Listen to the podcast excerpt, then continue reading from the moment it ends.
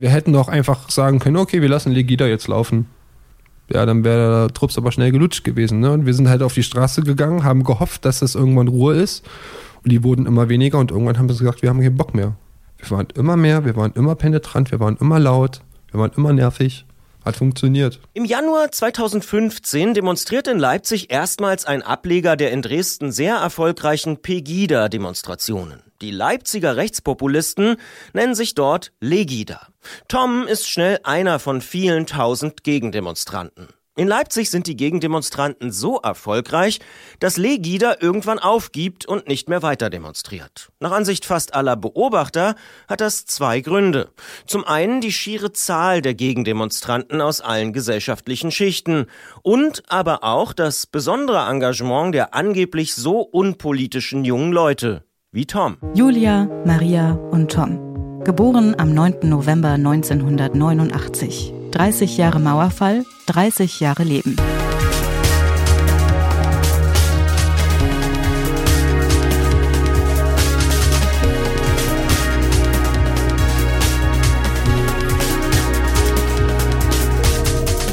Dieses Mal beschäftigen wir uns in diesem Podcast mit zwei sehr konkreten politischen Themen. Und wie in jeder Folge mit drei Menschen, die am 9. November 1989 geboren worden sind und die damit dieses Jahr 30 werden.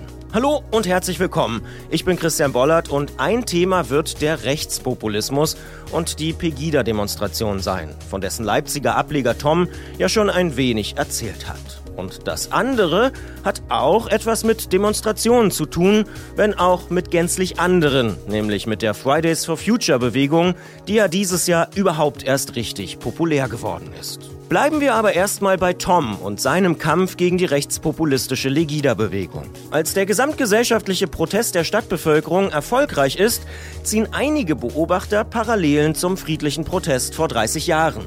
Leipzig als sächsische Ausnahme, Leipzig als aktive Bürgergesellschaft. Die Frage muss sich Tom natürlich stellen. Hast du da manchmal selber irgendwie gedacht, ah krass, stimmt, 89 waren die Leute ja auch auf der Straße und jetzt stehe ich hier und verteidige irgendwie die Demokratie vielleicht sogar? Ich, der Witz ist tatsächlich, dass ich eher andersrum gedacht habe, weil viele der Leute, die damals in Leipzig auf die Straße gegangen sind, heute wieder auf die Straße gehen, aber mit dem AfD-Banner. Zumindest gefühlt. Also ist gefühlt von dem, was ich so aus, aus Medien kenne, dass es so eine Gruppe Mensch ist, die gesammelt auf die Straße gegangen sind und heute eine AfD-Banner in der Hand haben. Das soll nicht heißen, dass alle Leute, die damals die friedliche Revolution vorangetrieben haben, heute alle AfD wählen. Das möchte ich damit ganz auf keinen Fall sagen. Aber es ist, war sehr spannend für mich und ich glaube, dass es viele Leute gab, die dachten, wir machen jetzt wieder eine friedliche Revolution, bloß in die andere Richtung. Und davor hatte ich eher Angst. Toms persönlicher Einsatz gegen Legida ist für mich nicht so überraschend. Beschreibt er doch schon vor zwölf Jahren Probleme mit Nazis in der Nähe seines damaligen Heimatortes Belgershain. Was Neonazis betrifft, ist halt in Grimma ziemlich und Naunhof die Richtung. Aber Belgershain, ne, wüsste nicht, dass es irgendwelche gibt. Bei den Anti-Legida-Protesten in Leipzig ist Tom kein aktiver Organisator, aber er nutzt einen körperlichen Vorteil, der ihm schon in seiner Jugend bewusst geworden ist. Wer einmal in Leipzig bei einer Demo dabei war, hat mich mindestens schon einmal gehört. Ich stand meistens relativ weit vorne mit und ich habe durch meine Größe und wir haben uns damals, ich war früher Volleyballer, wir haben uns beim Spielen immer gegenseitig selber angefeuert, ja, weil wir hatten halt keinen Fanblock. Und ich habe durch diesen Sport, durch meine Größe, durch diese ganzen Gegebenheiten sehr lautes Organ entwickelt. Und es ist ähm, sehr hilfreich im Blog, wenn man dort jemanden stehen hat, der unglaublich laut schreien kann. Das war immer sehr praktisch. Und dann gucke ich halt so über die Menge und dann wird halt angefangen und dann gibt es halt Palermo und dann wird halt friedlich, aber bestimmt halt ein bisschen Kontra gegeben. Und das, das war so meine Rolle tatsächlich. Mit, mit, auch mit vielen anderen zusammen, klar, ne? Aber ich sag mal, ich erinnere mich an eine Situation, ich glaube, das war in Halle oder in Chemnitz, wo wir einen Sani brauchten. Und der Sani hat uns nicht gehört. Ne, mein Kumpel hat gerufen, ein paar andere Leute haben gerufen, Sani, Sani. Ich so, einmal tief Luft geholt, Sani! Der, der Sani hatte solche Ohren bekommen. Ja, sehr praktisch, dieses Organ. Durch all die Pegida-Demonstrationen und den Erfolg der AfD hat die 2006 und dann in unseren Gesprächen 2007 noch so positiv gesehene Deutschlandfahne wieder eine negative Assoziation bekommen. Für Julia hat die Fahne die Unschuld von 2006 jedenfalls wieder verloren. Das fand ich nur gut, weil, oder in Ordnung, weil die anderen Flaggen auch alle vertreten waren. Also aus den jeweiligen mh, mm, Ländern, die auch bei der Fußball-WM dabei waren. Das war ja, glaube ich, der Anlass. Ansonsten geht mir es eher auf die Nerven. Ähm, diese Betonung, aus welchem Land man kommt. Ich sehe mich eher als Europäerin. Ich schwenke jetzt hier auch keine Fahnen. Ich habe keine einzige Fahne zu Hause. Ähm, würde auch nicht auf die Idee kommen, da eine Fahne anzubringen. Ich unterscheide da gar nicht so, wer aus welchem Land kommt. Ich finde es erschreckend, wie weit der Rechtspopulismus jetzt äh, verbreitet ist in ganz Europa. Ich hab, das macht mir wirklich Bauchschmerzen, muss ich ganz klar sagen. Das klingt jetzt vielleicht dramatisch, aber ich habe Angst davor. Sie hat für sich auch eine Erklärung für den Erfolg der Rechtspopulisten in Deutschland gefunden. Aus ihrer Perspektive spielt Angst dabei eine entscheidende Rolle. Wenn jemand unzufrieden ist, sucht er gern nach Gründen und die dann am liebsten nicht bei sich selber, sondern dann bei anderen.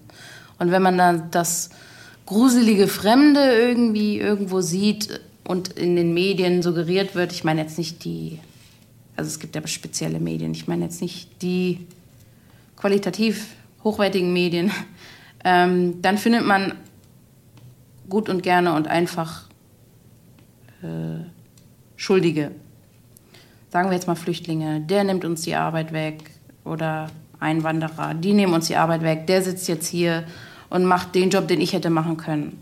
Das ist ja auch, man muss ja wirklich, wie gesagt, selbst reflektiert sein, um zu sehen, ja, es ist vielleicht jetzt meine Schuld, dass ich keinen, keinen Job finde, habe mich nicht genug bemüht oder nicht genug gelernt. Ähnlich analysiert das auch Maria. Denn auch sie sieht die Angst als Treiber für das Erstarken von AfD und Rechtspopulisten. Angst ist immer nicht so gut. Angst ist immer schlecht. Also Angst ist immer nicht so, sagen wir, nicht so konstruktiv. Ich verstehe Leute, die sagen, sie haben Angst. Das ist eine fremde Kultur, die da kommt. Das sind fremde Leute, die da kommen. Man weiß nicht, wie die drauf sind. In Anführungsstrichen, ich sage das jetzt einfach mal so. Und ich verstehe natürlich auch, wenn äh, Menschen aus äh, sogenannten Krisengebieten, Kriegsgebieten kommen äh, und dann einfach nur mit dem, was sie, sag ich mal, am Leib haben, einfach nur überleben wollen, ja und dann, sag ich mal, so nach jedem Strohhalm greifen, den sie kriegen können. Da äh, denke ich, gehen wir alle konform, dass wir sagen, okay, äh, an der Stelle ist es überhaupt keine Frage, dass wir diese Menschen unterstützen. So. So, weil letztendlich, ich kann es nur immer wieder sagen, wir haben alle, aus meiner Sicht, wir haben einfach alle dieselbe Idee und einfach dieselbe Vorstellung und denselben Wunsch nach glücklich sein und Frieden, inneren Frieden, innen und außen. Maria hat ja vor zwölf Jahren schon gesagt, dass sie nie die NPD wählen würde. Das haben wir in der letzten Episode auch nochmal gehört. Während ja einige sagen, mit Rechtspopulisten sollte man gar nicht reden, sondern ihnen ganz klar die Grenzen aufzeigen, ist Maria davon überzeugt, dass mehr Dialog eine gute Idee ist. Ich denke, dass es sehr, sehr stark darum geht, wie gesagt, was, was ich vorhin gesagt habe, dass es darum geht, sich zu öffnen und aufeinander zuzugehen. Ich glaube, das ist wirklich so der, der zentrale Punkt. Und vielleicht können wir dann auch irgendwann dieses Parteiensystem aufgeben, weil das schafft ja auch wieder nur Trennung. Und ich sag mal, solche, solche, äh, ähm, solche Gedanken wie irgendwie, dass die Ausländer nicht willkommen sind oder irgendwie das ist, das ist letztendlich auch, das ist alles dieses Ego, also aus meiner Sicht, ich kann ja nur von mir selber sprechen, das ist alles dieses Ego-Gehabe und dieses, ich suche im Außen irgendwie einen Grund, damit ich mich im Innen nicht ändern muss. Und so eine Partei hat ja auch ein Innen, also das ist ja, ist ja wie, wie innen so außen, also im Kleinen so im Großen. Und ähm, also meine Vision ist einfach, dass wir vielleicht ist es auch ein bisschen zu naiv. Also ich will nicht meine eigenen, meine eigenen Sätze hier irgendwie aushebeln, aber dass wir einfach mehr aufeinander zugehen. So und einfach dieses, diese, diese Verbundenheit wieder haben. Tom würde die AfD am liebsten verbieten lassen. Der Gedanke von Maria, die Parteien abzuschaffen, ist eine Idee, die in einer ähnlichen Form auch Tom hat. Zumindest wenn es darum geht, sich mit der AfD auseinanderzusetzen. Es müsste ein, ein Zusammenrücken stattfinden von Altparteien, von ganz links bis ganz konservativ, ausgeschlossen halt eben diese blau-braunen Affen. Und dann könnte sich was bewegen, aber man müsste halt auch die Wählerschaft der AfD irgendwie überzeugen. Und das ist halt unglaublich schwer, weil die sind teilweise so gehirngewaschen und leben in ihrer eigenen Blase, dass es gar nicht mehr möglich ist, die irgendwie noch abzuholen.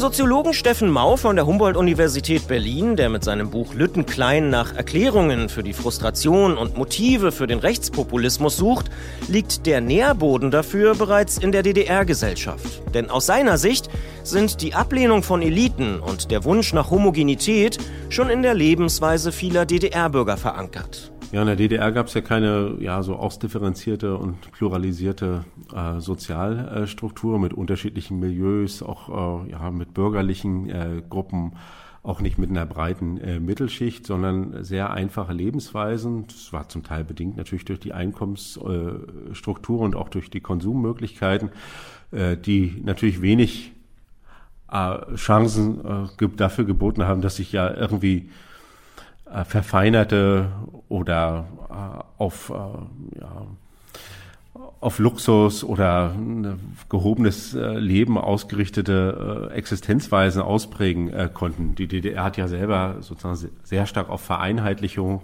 und auch auf die Nivellierung von Unterschieden gesetzt. Und äh von daher war, war es in der DDR so, dass äh, da auch eine Mentalität und auch ja eine Lebensweise der einfachen Leute äh, dominierte. Die Leute waren sich alle sehr ähnlich. Also äh, ich äh, schreibe ja über ein Neubaugebiet, wo äh, zum zu Höchstzeiten sogar 40.000 Menschen gelebt haben und da wohnten eben alle nebeneinander, ob es jetzt die, wie wir damals gesagt haben, Reinemacherfrau äh, war oder der Opernsänger, Universitätsprofessor, selbst äh, äh, äh, Werft, ein Werftdirektor wohnt in unserer Nachbarschaft. Und das heißt eigentlich, äh, über diese unterschiedlichen beruflichen Milieus hinaus prägte sich eine doch sehr einheitliche, einfache Lebensweise aus. Mao beschreibt die DDR als Gesellschaft der kleinen Leute und der einfachen Mentalitäten.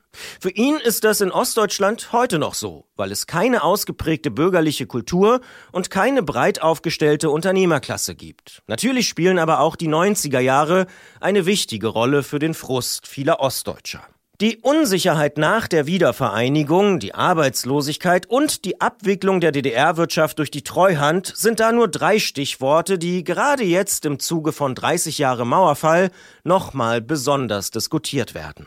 Für den Chef des Deutschen Instituts für Wirtschaftsforschung, Marcel Fratscher, ist die Treuhand und die damit verbundene Schocktherapie jedoch besser als ihr Ruf. Natürlich wurden viele Fehler gemacht, aber man muss sich, es ist leicht, 30 Jahre später drauf zu schauen und zu sagen, das ist alles falsch gelaufen. Die Frage muss doch sein, was hatte man damals für Optionen, was wusste man? Ich halte es prinzipiell für völlig richtig zu sagen, Unternehmen, Produkte, die einfach keine Zukunft hatten, mussten abgewickelt werden. Nehmen Sie mal den Trabant, so ein hochemotionales Thema, ein Auto. Das Auto hätte niemand für 25.000 D-Mark damals gekauft, aber auch nicht für 5.000 D-Mark. Das war ein Produkt, das war nicht zu retten. Und dann müssten Sie einfach konsequent sagen, so, das war's, wir brauchen Alternativen. Und dann ist die Frage, wie gestalten Sie diesen Prozess? Versuchen Sie das nach Art Schocktherapie, schnell, kurz und dann was Neues? Oder versuchen Sie diesen Prozess lange herauszuzögern? Aus einer wirtschaftspolitischen Sicht, nicht aus einer sozialen, aber aus einer wirtschaftspolitischen Sicht ist die Schocktherapie die bessere. Vergleichen Sie das mal mit der Kohle, dem Kohleausstieg, der in Westdeutschland schon zum Teil Ende der 60er, Anfang der 70er Jahre begonnen hat und die Probleme immer noch nicht gelöst sind. Da wäre es viel besser gewesen, einen harten Schnitt zu machen. So, jetzt machen wir was Neues. Ja, das wird für einige Jahre richtig hart für die Menschen, aber dann kommt was Neues. Und ich bin überzeugt, dass das, diese Schocktherapie in vielen Fällen in Ostdeutschland die richtige war.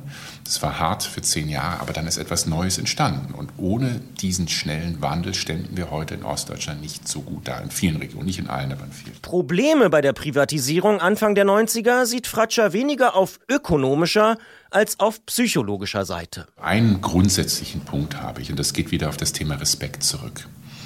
Ich glaube, man hat den Menschen im Ostdeutschland damals nicht genug zugetraut.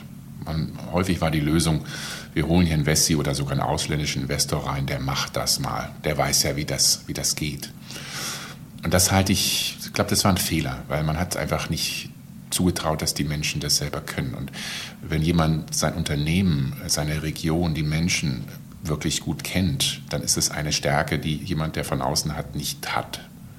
Und ähm, ich glaube, das ist für mich so ein bisschen, bei allen finanziellen Fehlern war das vielleicht für mich das, der Hauptfehler der Treuhand. Das ist übrigens ein Punkt, den auch ich persönlich in den letzten Jahren immer wieder gehört habe. Dieses fehlende Zutrauen und Vertrauen in die ostdeutschen Menschen als Unternehmerinnen und Unternehmer, das wurmt heute noch viele Menschen und natürlich vor allem die, die Anfang der 90er große Hoffnungen und eigene Ideen hatten.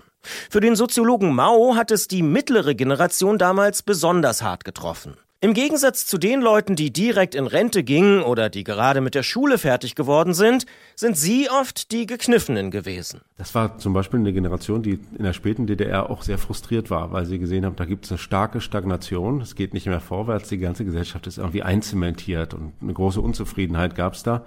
Die sind auf die Straße äh, gegangen, die haben diese Unzufriedenheit zum Ausdruck gebracht und die haben dann gedacht, Jetzt stoßen im Prinzip wir die Türen auf. Jetzt öffnen sich die Vorhänge, die Fenster werden geöffnet und die gesamte Gesellschaft wird sich jetzt äh, ins Licht hinein entwickeln. Also all das, was uns dunkel und eng vorkam, das ist äh, äh beräumt. Und äh, jetzt fangen wir äh, neu an und äh, in einem Meer von Chancen.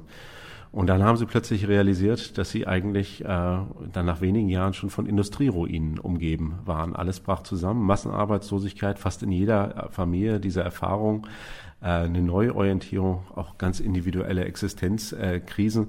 Äh, und äh, für diese Leute stellte sich sowohl die späte DDR wie auch das Ankommen in der Bundesrepublik als hochproblematisch dar. Also die verschenkte Lebenszeit in der DDR wurde dann sozusagen noch ergänzt durch dann auch frustrierte Hoffnungen und Erwartungen in der dann wieder vereinigten Bundesrepublik. Und das zusammen, das trifft irgendwie so ein bisschen die Lage dieser mittleren äh, Generation der DDR. Und ich glaube, das ist auch etwas, was heute eben noch äh, gerade ja im Hinblick auf äh, politische Einstellungen oder auch Wahrnehmung der gegenwärtigen gesellschaftlichen Entwicklung, äh, das äh, da durchschlägt. Für ostdeutsche Männer dieser Generation haben sich die Aufstiegschancen nach der Wiedervereinigung laut Steffen Mau sogar verschlechtert. Er beschreibt die Situation mit einem bekannten Kindergeburtstagsspiel. Ich äh, habe da so ein, so ein Bild. Äh, das ist äh, in den 90er Jahren so ein bisschen gewesen wie Reise nach Jerusalem. Äh, also die Ostdeutschen wurden dann im Zuge äh, dieser äh, Wende und auch der Transformation plötzlich von ihren Stühlen, auf denen sie lange gesessen, hochgerissen und fingen an zu tanzen. Die ganzen Verhältnisse fingen an zu tanzen und dann hörte die Musik plötzlich auf. Und dann mussten viele feststellen, dass nicht nur ein Stuhl fehlte, sondern ganz viele und sie auf den Hintern gefallen sind. Und diejenigen, die es schafften, noch einen Stuhl zu ergattern, die hielten sich dann mit aller Kraft daran fest. Also es kam danach im Prinzip zu so etwas wie einer Versteinerung der äh, Sozialstruktur mit sehr wenig äh, Mobilität. Und äh, bei denjenigen, die es geschafft haben, die haben dann daran festgehalten. Und bei denjenigen, die dann auf den Boden gefallen äh, sind, die haben lange gebraucht, um sich aufzurappeln.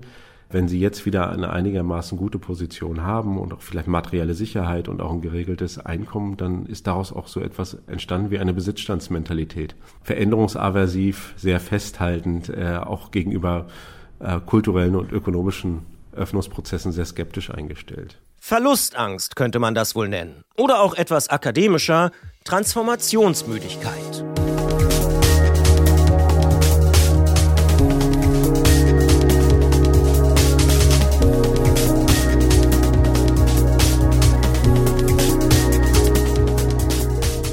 Julia, Maria und Tom machen sich alle drei ihre eigenen Gedanken zum Thema Rechtspopulismus und Politikverdrossenheit. Julia zum Beispiel kann verstehen, dass Menschen die oft langsamen politischen Prozesse nerven oder sie diese gar nicht mehr nachvollziehen können. Ja, das kann ich schon verstehen. Also Ich hatte auch einen, einen sehr guten Politiklehrer, der war oder ist weiterhin sehr engagiert, politisch engagiert, hat uns auch auf Demos mitgenommen. Da würde ich sagen, da hatte ich dann schon Glück, dass wir so einen, so einen tollen Lehrer hatten. Du kannst ja jedes Thema total lang langweilig rüberbringen oder super interessant. Und die Kunst ist es, es interessant rüberzubringen, dass junge Leute irgendwie beeinflusst werden, jetzt im Positiven, und sich denken, ja, das ist eine gute Sache, hierfür stehe ich ein, nicht bloß äh, passiv irgendwelche Entscheidungen hinnehmen, sondern auch mal auf die Straße gehen. Und solche Lehrer hat nicht jeder. Auch nicht jeder hat super, eine super Schulausbildung oder wird für, für das Thema Politik sensibilisiert. Deswegen kann ich es verstehen, dass da. Man kann nicht immer von sich selbst ausgehen. Aus Toms Perspektive ist es allerdings deutlich schlimmer. Er ist in dieser Hinsicht sehr pessimistisch und hat nur wenig Hoffnung. Ich versuche das mal ironisch zu beantworten. Deutschland muss sterben, damit wir leben können. Es war der Text einer Punkband, ich habe leider den Namen der Punkband ver vergessen. Ähm, Hilfesysteme muss dieses Land regieren. Wo Leben und keinen interessieren. Wo alle Menschen ihr Echt verlieren. Da kann eigentlich nur noch eins passieren. Deutschland muss sterben, damit wir leben können. Deutschland muss sterben, damit wir leben können. aber Deutschland, wie es, wie es gerade ist, also die, wo ich nicht diesen Staat meine, ich meine die Gesellschaft, die einfach zum, zum Scheitern gerade verurteilt ist. Die Leute haben sich gespalten. Ähm, man redet, man hört sich nicht mehr zu. Also ich bin auch nicht mehr bereit, irgendwelchen AfD äh, Opfern, sei es, sei es irgendwelche Funktionäre, sei es irgendwelche Spender, sei es irgendwelche Wähler, ich möchte mit denen nicht mehr reden. Ja. Ich weiß tatsächlich nicht, wie man das Ganze wieder. Also das, dieses Boot Deutschland ist gerade unglaublich am Kentern. Ja. Also es ist unten schon alles voll und die oberen Decks, die laufen auch bald voll und die ersten sind schon über Bord gesprungen. Das ist so. Das macht mich sauer. Es macht mich unglaublich sauer, wie eine Gesellschaft innerhalb weniger Jahre durch eine einzige Partei so zerspalten sein kann.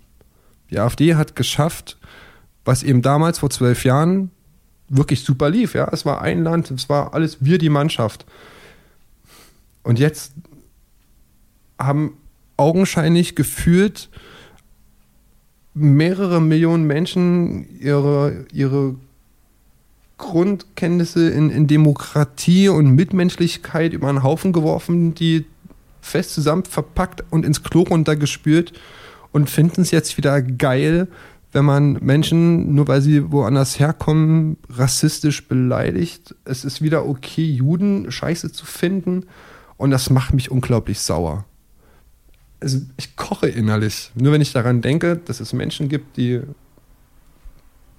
den Diskurs zerstören. Sie haben ihn nicht kaputt gemacht, sie haben ihn zerstört.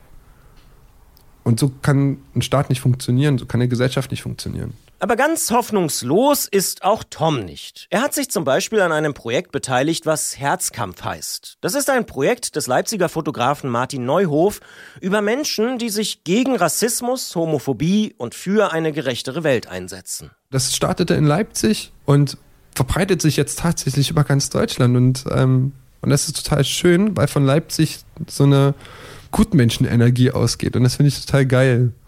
Was steckt dann hinter Herzkampf? Herzkampf ist so, dass der Martin Neuhof, der das initiiert hat, der ist Fotograf und der porträtiert Leute, die sich irgendwie stark machen. Sei es Politiker, sei es Leute, die in Initiativen arbeiten, in Kirchen oder auch Privatleute. Einfach die einfach sagen, ich gehe auf die Straße. Ja, das sind unterschiedlichste Menschen. Da ist ein, ein Streetworker ist dabei, da sind Künstler dabei. Ich bin auch dabei.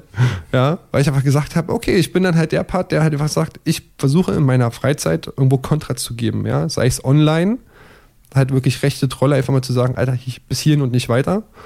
Oder auch einfach mal auf der Straße zu sagen, nee, ist jetzt nicht, dein Rassismus kannst jetzt stecken lassen.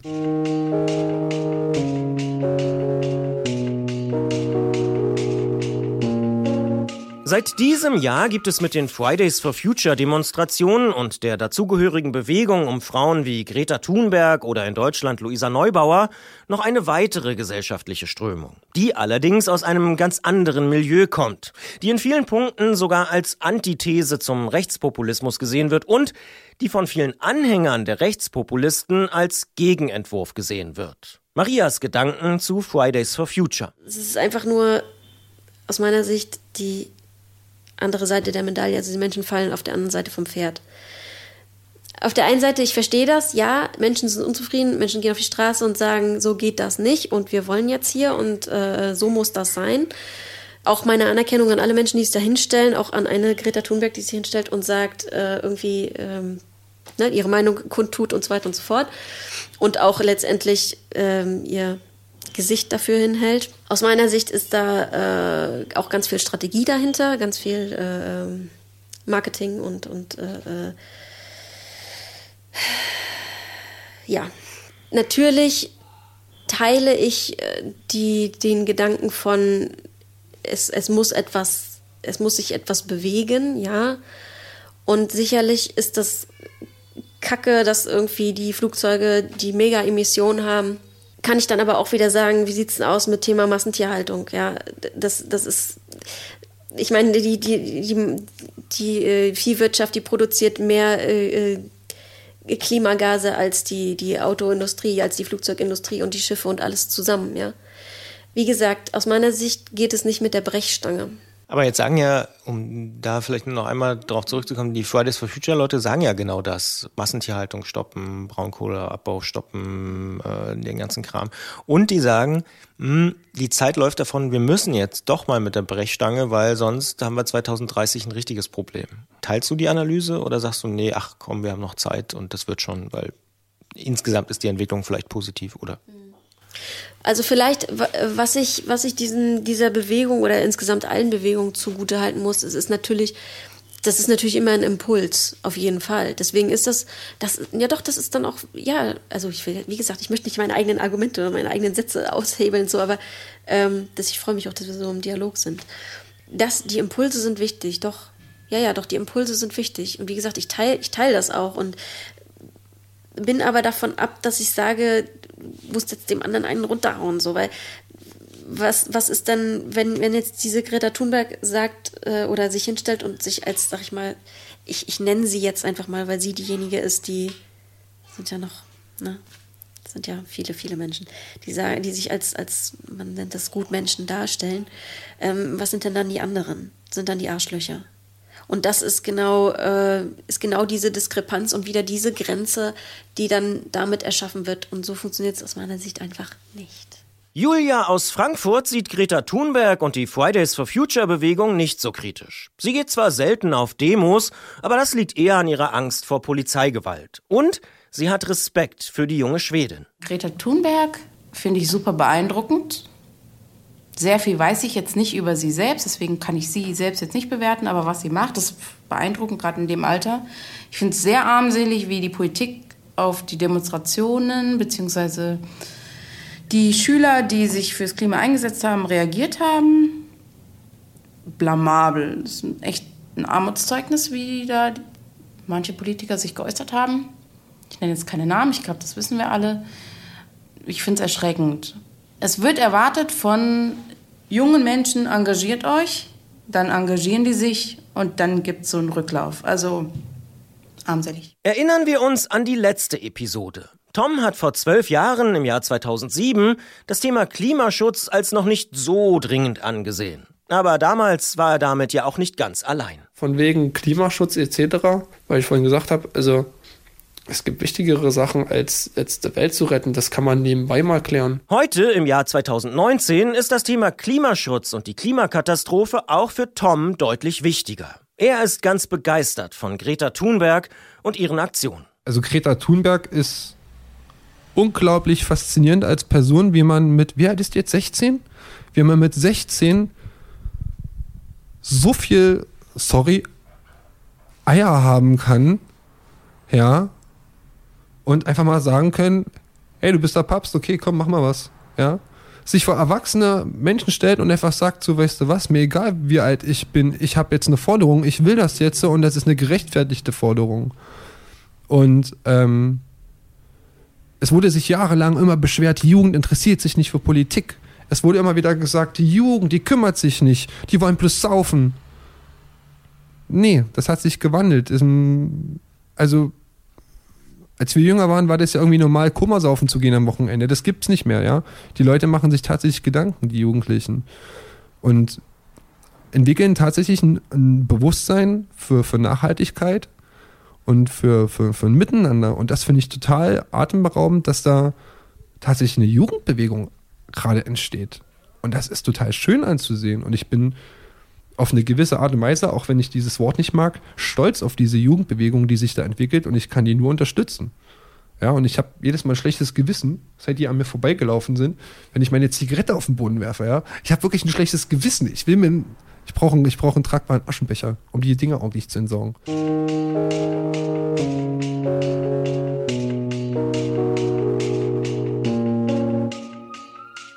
Damit endet dann diese dritte Episode des Podcasts über Julia, Maria und Tom, die alle drei am 9. November 1989 geboren worden sind und in diesem Jahr 30 Jahre alt werden. In der vierten Folge schauen wir dann sehr genau auf den 9. November 1989 und auf die an diesem Abend untergehende DDR. Wie groß sind denn die Unterschiede zwischen Ost und West noch?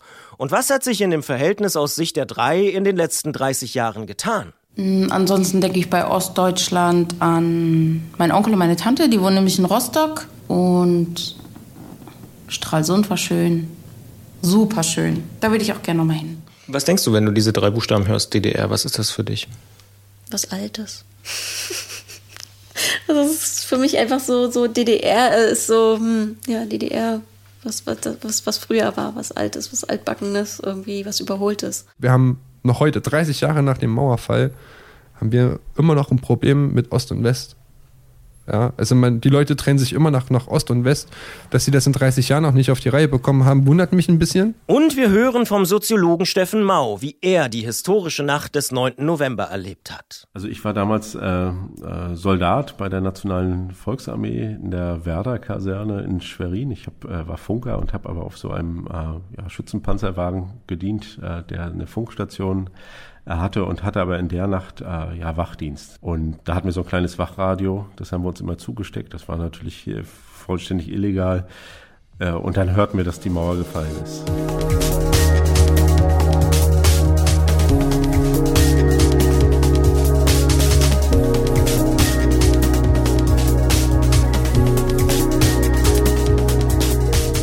Ich würde mich freuen, wenn wir uns kommenden Dienstag bei der nächsten Folge wiederhören. Mein Name ist Christian Bollert und ihr wisst vermutlich längst, dass es diesen Podcast eigentlich auf allen Podcast-Plattformen und in allen Podcast-Apps gibt. Also beispielsweise bei Apple Podcasts, Google Podcasts oder Spotify.